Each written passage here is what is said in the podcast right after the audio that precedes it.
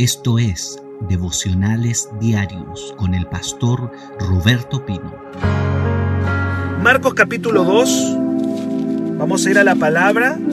Espero que esto esté saliendo bien, que Dios nos ayude en eso. Marcos 2. Ayer quedamos en que Jesucristo sanó a un leproso y ahora vamos a entrar a Marcos 2. Dice, entró Jesús otra vez Óigalo bien. Entró Jesús otra vez en Capernaum después de algunos días y se oyó que estaba en casa. Jesús está volviendo de una gira. Él ya salió a la provincia. El movimiento de Cristo viene fuerte. El movimiento de Jesús viene en avivamiento. Ya ha sanado enfermos.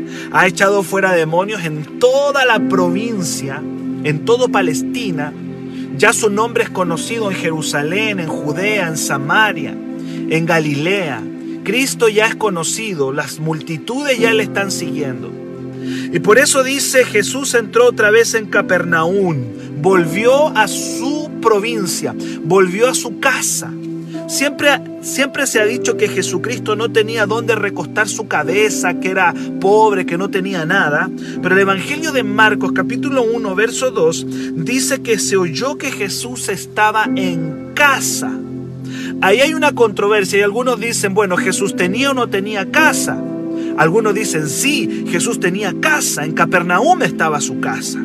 Hay otros dicen, no, esa era la casa de Pedro. Está la controversia.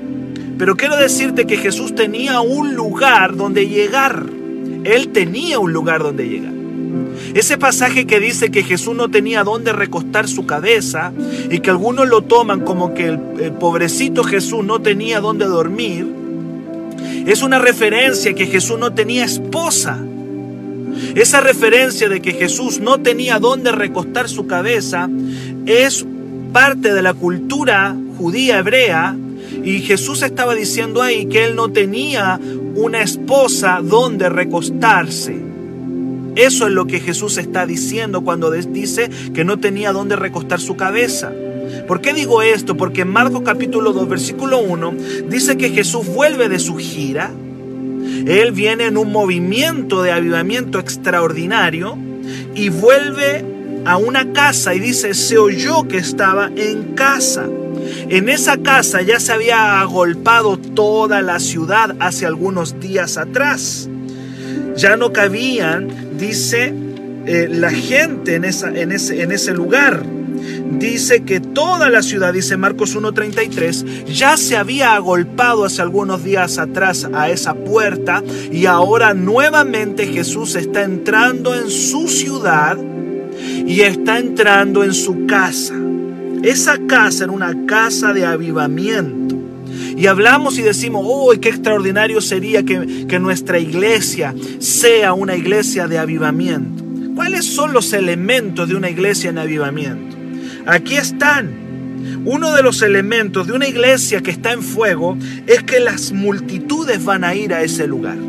Dice el verso 2, e inmediatamente se juntaron muchos de manera que ya no cabía ni aún a la puerta y les predicaba la palabra.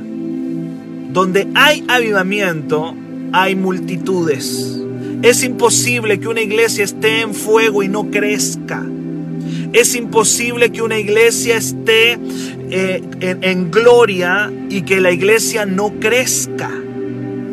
Iglesias pequeñas son muchas veces la manifestación de que algo no anda bien, de que algo no está saliendo bien. Iglesias que no crecen es la manifestación de que algo raro está ocurriendo, porque donde está Jesús hay crecimiento, hay multitudes, hay multiplicación. Las multitudes llegarán ahí.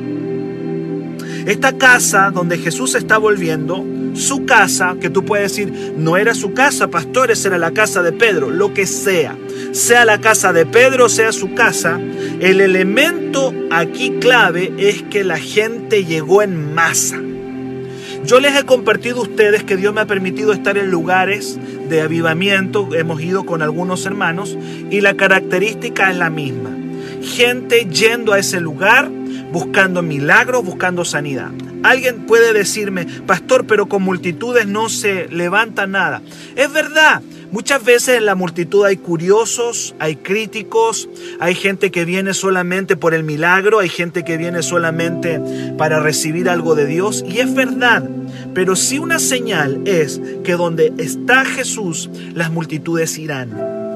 Y dice la palabra que se juntaron muchos de manera que ya no cabían ni aún a la puerta y les predicaba la palabra. Iglesia de fuego es iglesia que crece. Donde la gloria de Dios está, el crecimiento vendrá acompañado. Donde está Jesús, la gente irá. Muchas veces las iglesias pequeñas que llevan 20 años y no crecen critican a las iglesias grandes, pero es porque hay, una, hay un cierto celo y envidia, donde Jesús está, el crecimiento irá. ¿Cuánto me dicen amén? Tengo gente acá que me diga amén hoy día. ¿Hay alguien acá? Quiero saber que no estoy hablando solo. Tengo 19 conectados, pero necesito saber que estás ahí en esta mañana. Y dice la palabra que ya no cabía ni aún a la puerta y les predicaba la palabra. ¿Cuándo fue la última vez que viste tu iglesia, el templo? Yo sé, amado, yo sé que estamos en tiempo de pandemia, alguien podría decir, y, eh, bueno, pero pensemos en algunos años atrás. ¿Cuándo fue la última vez que viste tu iglesia llena hasta la puerta? ¡Wow! ¿Cuándo fue la última vez que viste que tu iglesia la gente estaba afuera porque no podía entrar? ¿Cuándo fue la última vez que viste el templo así? Y viene a mi mente, viene a mi mente el año 2012, cuando nosotros hicimos una convocatoria de avivamiento que se llama Estruendo, que es un congreso que el Señor puso en nuestro corazón realizar.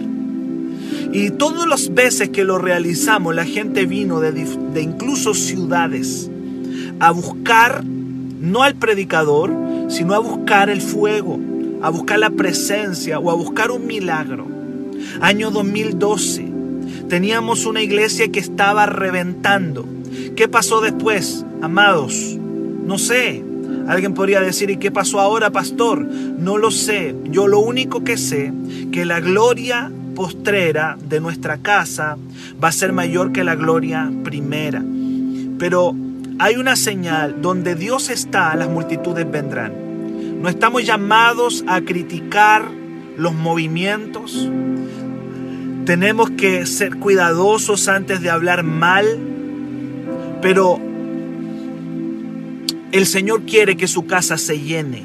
Hay otra parábola donde Jesús dice, dice, vayan, vayan por los vallados, Vayan, dice, vayan por las plazas, vayan por las calles, porque yo quiero que mi casa se llene. Y vamos a declarar que al regresar a nuestros templos, nuestros templos se llenarán. Aleluya. Los lugares, convocatorias del Espíritu, donde ya no cabrá gente. Que alguien lo crea y diga amén a eso. Y dice la Biblia en el versículo 3, después de ver esta convocatoria, esta multitud de gente que se junta en torno a Jesús, donde no caben más, donde la gloria de Dios está trayendo la multitud porque Cristo trae la gloria, dice el verso 3 y 4 que hay personas que necesitan llegar a Jesús y que no van a poder solas. Hay gente que nunca va a, llevar, va a llegar a Jesús si tú no le ayudas. Aquí hay un principio, en el versículo 3 y 4 hay un principio. Hay gente que no llegará a Jesús si alguien no le ayuda. Dice el verso 3 y 4, entonces vinieron a él unos trayendo un paralítico que era cargado por cuatro y como no podían acercarse a él a causa de la multitud, descubrieron el techo de donde estaba y haciendo una abertura bajaron el lecho en que yacía el paralítico. Quiero volver a repetírtelo porque eso quiero que se quede en tu corazón. Hay gente que no llegará nunca a Jesús si tú no le ayudas. Y aquí yo veo, aquí yo veo personas que están ayudando a que otra persona tenga un encuentro sobrenatural con Jesús. Es un trabajo en equipo. Cuando se habla de cuatro personas en la Biblia, habla de un equipo, habla de un trabajo en equipo. Qué importante es que nosotros como devocional de la mañana comencemos a trabajar en equipo para traer las almas a Jesús, para traer la gente a Cristo, no a renuevo, no a un letrero, sino a Cristo. Y yo veo acá a cuatro individuos, no sé si eran familiares, no sé si eran amigos, no sé si era simplemente gente de buen corazón, pero hay cuatro personas que están trayendo a un paralítico a Jesús. En el versículo 4 vas a ver de que estas cuatro personas se encuentran con un impedimento. Y eso me habla de que traer la gente a Jesús no siempre es fácil. Queremos que el evangelismo sea fácil. Hay barreras, hay dificultades que nos van a impedir traer a la gente a Jesús. En este momento, en este caso acá, en la Biblia, el impedimento era la multitud, mucha gente. ¿Cómo le hacemos para meter a este hombre si la multitud es una barrera, es un impedimento? Y es ahí donde ellos tuvieron que hacer algo inusual, algo que no se había hecho. El, el, evangelismo necesita gente inteligente. El evangelismo necesita gente abierta a los cambios.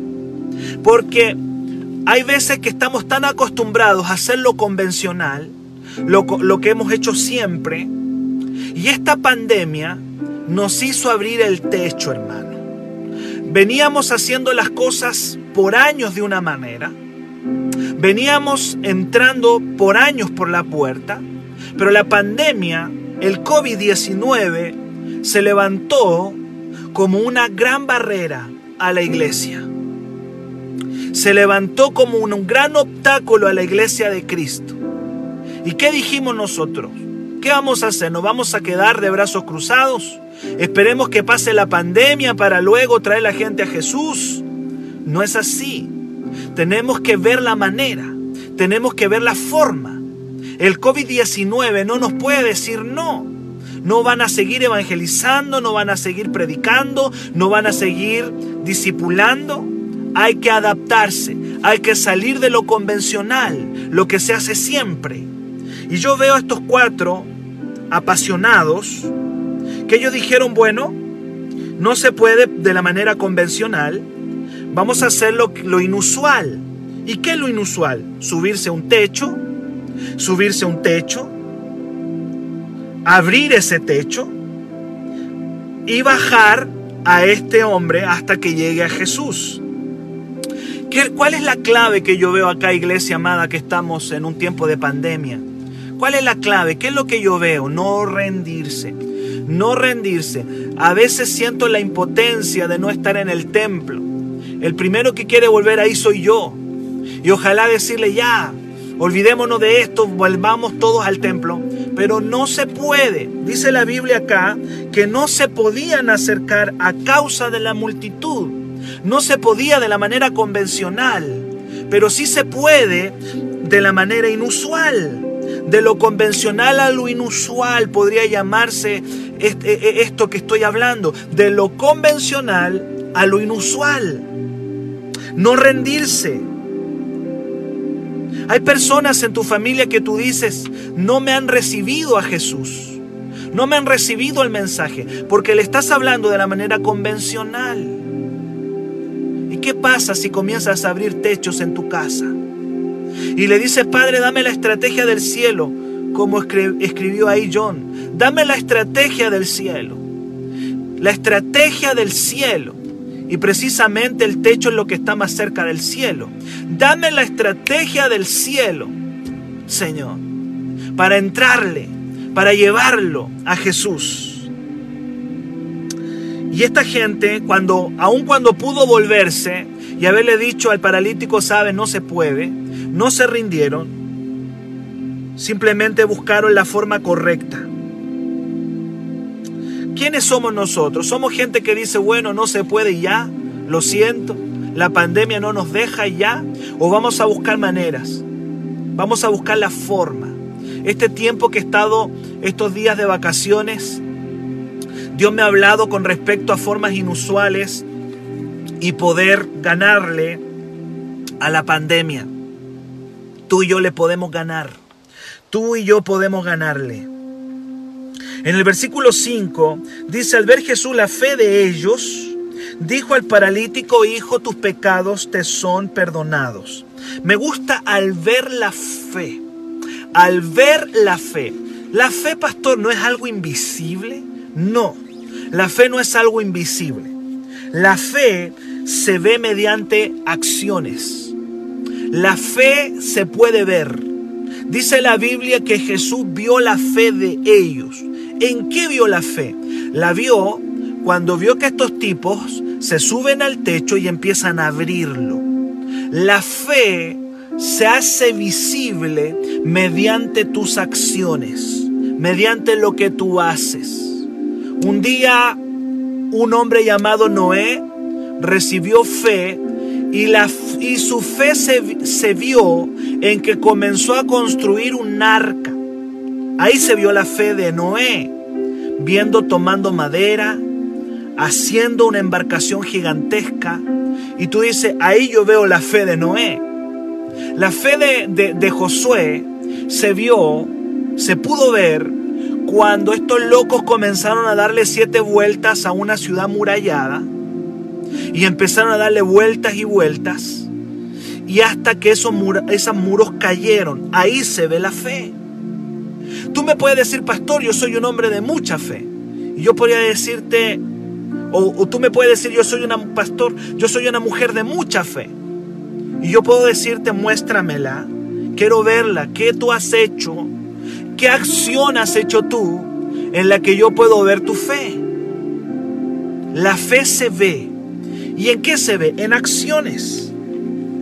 Y yo veo que estos cuatro están mostrando, por eso dice, al ver Jesús, la fe de ellos. La fe de subirse al, al techo, la fe de cargarlo y la fe de bajarlo. La fe se ve en obras. La fe se ve en acciones concretas. Toda la Biblia es una muestra de, que la fe se tiene que demostrar con acciones atrevidas. Me gusta esa palabra atrevidas. Acciones atrevidas. Acciones valientes. Gloria a Dios. Ayer estuve en un lindo cuarto de oración acá en, en la ciudad de Temuco. Eh, no sé si Erika está ahí, Erika es parte de la iglesia de acá de Temuco. Y estuve y me gustó ver a los hermanos ahí adorando a Dios. Y hay que ser valiente para congregarse en este tiempo. Valiente ante las críticas. Nosotros también hubo un tiempo en que abrimos el cuarto, abrimos el templo. Y esa es una acción de fe. Es decir, hay iglesias que no han abierto, pero nosotros íbamos a abrir. Eso es atrevido. Eso es atrevido. Eso es una acción valiente. Tú lo puedes llevar a todas las áreas. Dice el libro de Santiago capítulo 2 verso 18 que la fe se muestra mediante obras, mediante acciones que tú haces. Por lo tanto Jesús ve la fe de esta gente, ve la fe de estos cuatro individuos y mediante esa fe, esa obra de fe, Jesús va a hacer algo. Jesús va a hacer algo. Y le dice en el verso 5, Hijo, tus pecados te son perdonados. Y en el versículo 6 que continúa, dice, estaban allí sentados. Oiga la palabra sentado. Deténgase ahí un poco. Estaban allí sentados. ¿Cómo sentados? Tú ves a cuatro transpirando arriba de un techo, no sé cuánto puede pesar una persona con parálisis, que no tiene mucho movimiento, pero que es un hombre adulto seguramente, 80 kilos, entre 70, 80 o 90 kilos, subiéndolo al techo, ahora bajándolo, creando toda una estrategia, están trabajando, están accionando, pero hay gente allí sentada. Y la gente sentada dentro de las iglesias, la gente que está inactiva, es gente que siempre lo va a criticar todo. Yo le llamo los opinólogos. Los opinólogos en las iglesias no van a faltar nunca. Son los que no están accionando, son los que no están trabajando en la visión. Y como estás sentado, como no estás accionando, te da tiempo para opinar o para criticar. Nunca sea parte de los opinólogos. Nunca sea parte de los críticos de una iglesia. Lamentablemente están dentro y están opinando. Mientras unos están trabajando para traer un alma a Cristo, ellos están sentados. Me gusta esa palabra porque lo grafica claramente el verso 6. Estaban allí sentados algunos de los escribas, los cuales cavilaban en sus corazones. ¿Qué es cavilar? Es pensar. ¿Y qué estaban pensando? Estaban criticando en su mente. Ellos están criticando. La gente que no está en la visión es gente que va a criticar la visión. Se lo vuelvo a repetir, quiero que se lo diga otra vez. La gente que no está trabajando en la visión va a criticar tarde o temprano la visión. Y dice que estos hombres comienzan a pensar en su corazón. ¿Por qué habla este así? Blasfemia dice, ¿quién puede perdonar pecados sino solo Dios?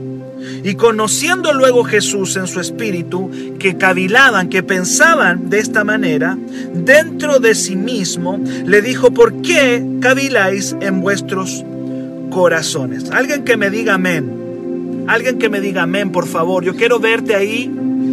La gente que no está en la visión va a criticar tarde que temprano. Va a comenzar a cavilar. Va a comenzar a criticar la visión. Opinólogos sentados, criticando quizás la visión teológicamente. La gente que no está en la visión tiene teología. La gente que no está en la visión puede tener doctrina. La gente que no está en la visión puede tener Biblia. Claro, tienen Biblia. Uf. La gente que no está en la visión, la gente que no está trabajando en la visión es la que más tiene Biblia, es la que más tiene doctrina, es la que más tiene eh, enseñanza. Amados, tenemos que no ser parte de los que están sentados. Yo bendigo a los amados de renuevo que en tiempo de pandemia no han parado, no, no han estado sentados, sino que han estado conectados a la visión. Y ahí están los fariseos, el espíritu fariseo, el espíritu religioso, sentado criticando a estos cuatro que están trabajándole a Dios. Mientras Jesús trabajaba un milagro, mientras los cuatro están trabajando traer a alguien para traer a alguien a Jesús, los opinólogos están sentados, tienen Biblia, tienen conocimiento, tienen enseñanza, pero no están haciendo más que criticar. Están dentro de la casa, pero no están en la visión de la casa. Ellos lo critican todo. Están desconectados de la visión de Jesús. Están desconectados del amor. Están reflexionando, razonando solamente, pero no están trabajándole a Dios. La pregunta que puedo hacerte en esta mañana, ¿dónde estás? ¿Estás trabajando para que la gente venga a Jesús? ¿O estás sentado dentro de la casa reflexionando por qué se hacen las cosas como se hacen, por qué lo hacen así, por qué lo hacen así. ¿Dónde estás? ¿Dónde estás? ¿Estás dentro de la casa sentado, viendo, criticando o estás trabajando en la visión? La visión de renuevo en esta mañana es clara. Yo le he dicho, hermano, use las redes sociales, haga casa de paz, comience a disipularse. Ahora en marzo volvemos con los discipulados.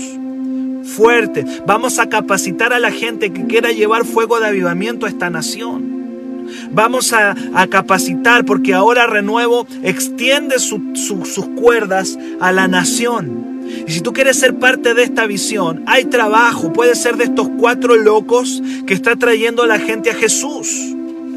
y con humildad lo digo, quiero enseñarte a traer la gente a Jesús, a traer la gente a un avivamiento, a traer la gente a Cristo. Por eso tengo que discipularte si tú así lo quieres. Pero no podemos ser gente que esté sentada, sino gente que está abriendo techos para conectar a la gente a Jesús. Y yo bendigo porque tengo hijos en este devocional que lo están haciendo. Y les mando un abrazo y los bendigo en esta mañana a todos ellos. Quiero terminar porque dice acá, esto es tremendo queridos, esto es tremendo. Esta historia termina tremenda. Jesús le dice a esos sentados, Jesús le dice y confronta a esos que están criticando. Y Jesús le dice en el verso 8, y conociendo luego Jesús en su espíritu que estaban pensando de esa manera, le dice, ¿por qué están cavilando en sus corazones de esta forma? ¿Por qué están criticando? Y en el verso 9 les dice, ¿qué es más fácil decir? ¿Qué es más fácil? Decir al paralítico, tus pecados te son perdonados, o decirle, levántate, toma tu lecho y anda. Pues para que sepan que el Hijo del Hombre tiene potestad en la tierra para perdonar pecados, dijo al paralítico, a ti te digo, levántate, toma tu camilla y vete a tu casa. Entonces él se levantó enseguida y tomando su lecho, salió delante de todos, de manera que todos se asombraron y glorificaron a Dios diciendo, nunca hemos visto tal cosa. ¡Wow! ¡Qué tremendo! ¡Qué fácil! En otras palabras, lo que Jesús está diciendo aquí a los sentados, a los críticos, le está diciendo, Qué fácil es hablar. Qué fácil es hablar. Porque los críticos tienen argumentos, los críticos tienen doctrina, los críticos tienen mucha Biblia, pero no demuestran el poder de Dios. Ellos solamente critican, pero ellos no tienen, ellos no tienen demostración, ellos no demuestran nada. Lo que Jesús le está diciendo a estos hombres sentados es, lo que Él está diciendo es, ustedes hablan bonito, ustedes hablan lindo, pero ustedes no tienen una demostración de amor, ustedes no han demostrado poder de Dios en su vida. En cambio Jesús dice, yo tengo poder para hablarle al paralítico, y decirle, tus pecados te son perdonados, pero también tengo poder para decirle al paralítico, levántate, toma tu camilla y vete a tu casa. En otras palabras, lo que Jesús le está diciendo, yo me diferencio de ustedes en una cosa. Ustedes tienen poder para solamente hablar, pero yo hablo y demuestro. Yo hablo y demuestro con poder. Yo hablo con autoridad. Yo no solamente soy alguien que habla lindo, como ustedes, que enseña la escritura, pero que no tienen poder, yo hablo y yo demuestro. Eso es lo que Jesús le está diciendo a estos religiosos. Para, para decirle a alguien que sus pecados son perdonados, no hay que demostrar nada. Pero para decirle a un paralítico, levántate, toma tu lecho y anda, se necesita demostrarlo. Y Jesús lo demuestra. ¿Sabe lo que dice 1 de Corintios 2, verso 4? Me gusta esto. Pablo dice, y voy terminando en esta mañana, mis amados. 1 de Corintios 2, 4 dice, dice el apóstol Pablo, mi predicación, dice Pablo, no fue con palabras persuasivas de humana sabiduría, sino que yo les predico a ustedes con demostración del Espíritu y de poder. En otras palabras, el apóstol Pablo está diciendo lo mismo que Jesús. No basta solamente con tener ideas, No basta solamente con tener predicaciones y llenar una carpeta de predicaciones. El Evangelio del reino es un Evangelio que se demuestra. ¿Cómo? Sanando enfermos, echando fuera demonios.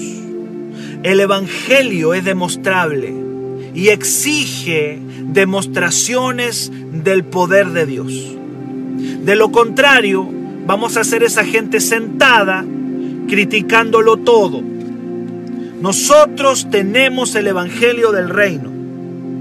¿Cuánto me dicen amén? Y quiero decirle que llegó el tiempo en que la iglesia comience a demostrar lo que cree.